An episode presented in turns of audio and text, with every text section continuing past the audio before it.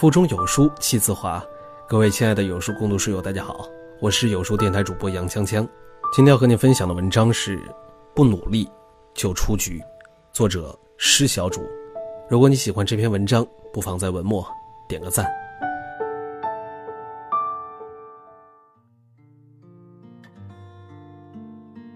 点点的实习单位选了一家服装公司，被分在了市场部做市场调研。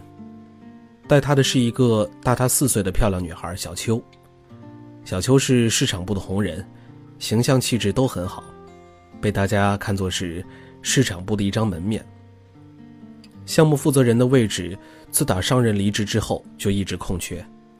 这次小秋又被指定为带实习生和负责新项目的人选，所以私底下大家都在猜测，如果做好这个项目，小秋很有可能就出任。项目部的主管。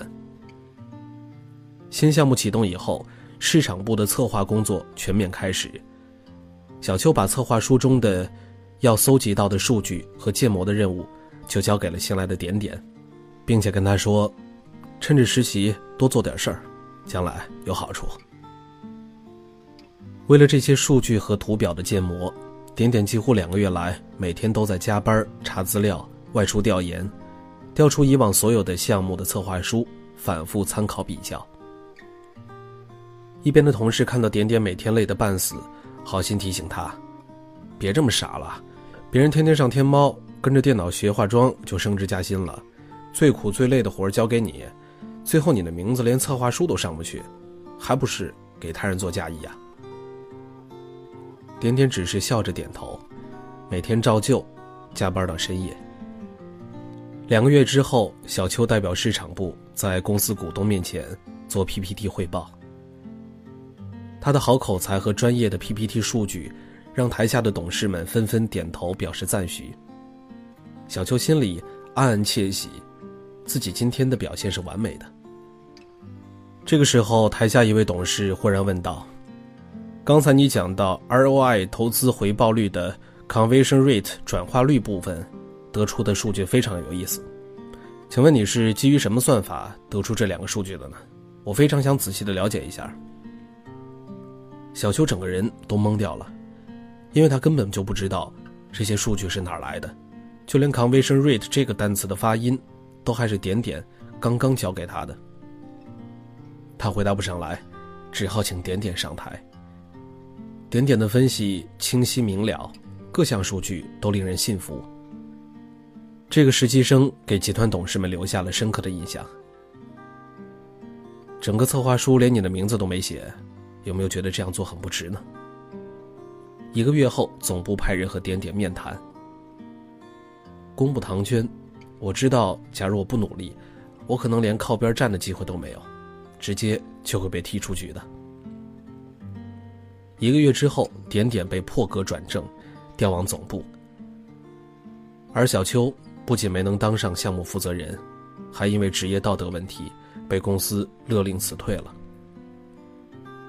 其实天赋更多的时候是充当一张贵宾席的入场券，它让我们离舞台的中央更近，但是并不代表我们就可以成为万人瞩目的焦点。真正难走的路不是从后场到前排的距离，而是从地面走向高台的阶梯。这世界上。有多少天分败给了努力，又有多少才华输给了坚持？据说母鹰在幼崽进食完后，会将其翅膀踩断，扔下悬崖。生死关头，小鹰必须忍着疼，拼命拍动翅膀，往上飞才会活命。好看的翅膀有时只能用来绕树三匝，假如要撕破长风，搏击天宇。你就必须经历一番历练激荡，直至厚积薄发，一鸣惊人。你要明白，再优异的禀赋，再闪烁的天分，也终将有殆尽的一天。任何现成的天赋异禀，都不足以支撑你披靡人生。回顾跳水皇后陈若琳的职业生涯，三届奥运会五枚金牌。奥运史上首位卫冕十米跳台单双人跳水的选手，女子双人十米跳台大赛十四连冠，国际性赛事五十九连胜，二十二个世界冠军。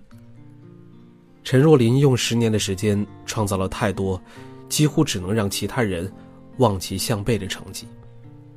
可就是这样一个有着绝佳天赋的运动员，也不得不面临现实的挑战。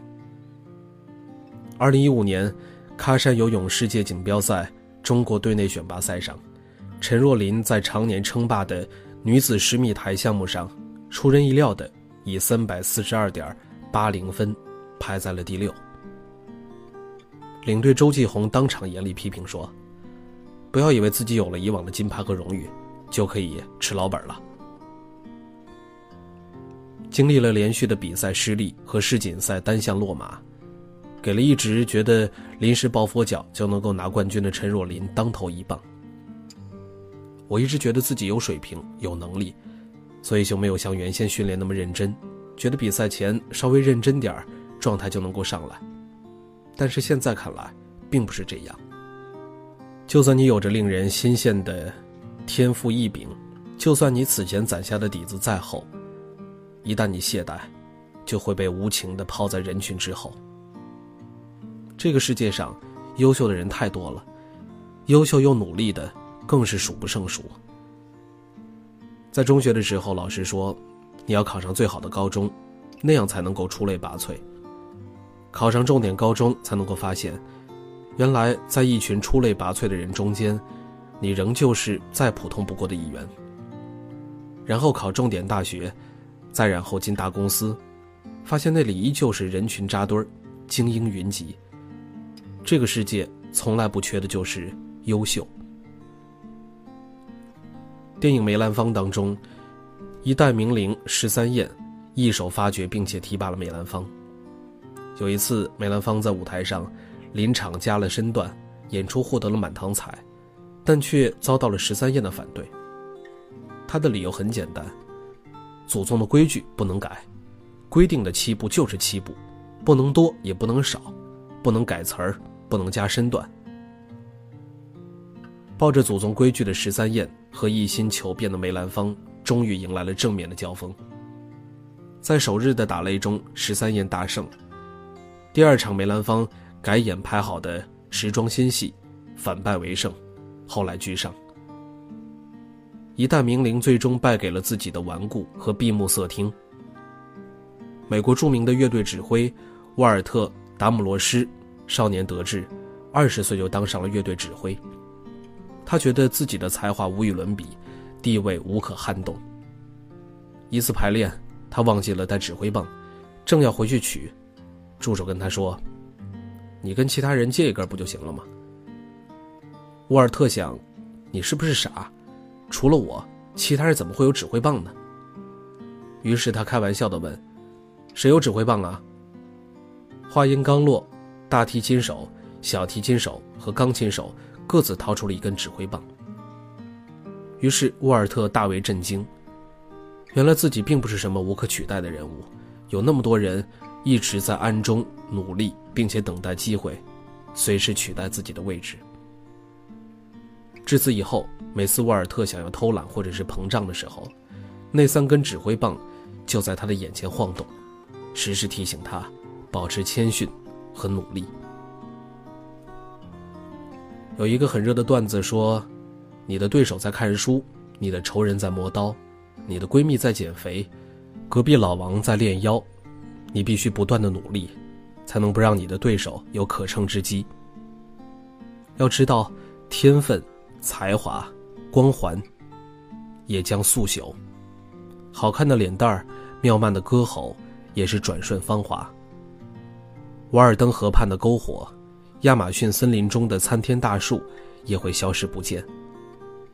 在生活的竞技场上，从来没有全身而退、坐享其成一说。你不努力，就会出局。在这个碎片化的时代，你有多久没有读完一本书了呢？长按扫描文末二维码，在有书公众号菜单免费领取有书独家引进外文畅销书四本，附中文讲解。也欢迎大家下载有书共读 App 收听领读。我是主播杨锵锵，我在。京津走廊廊坊，给您送去问候。记得在文末点赞。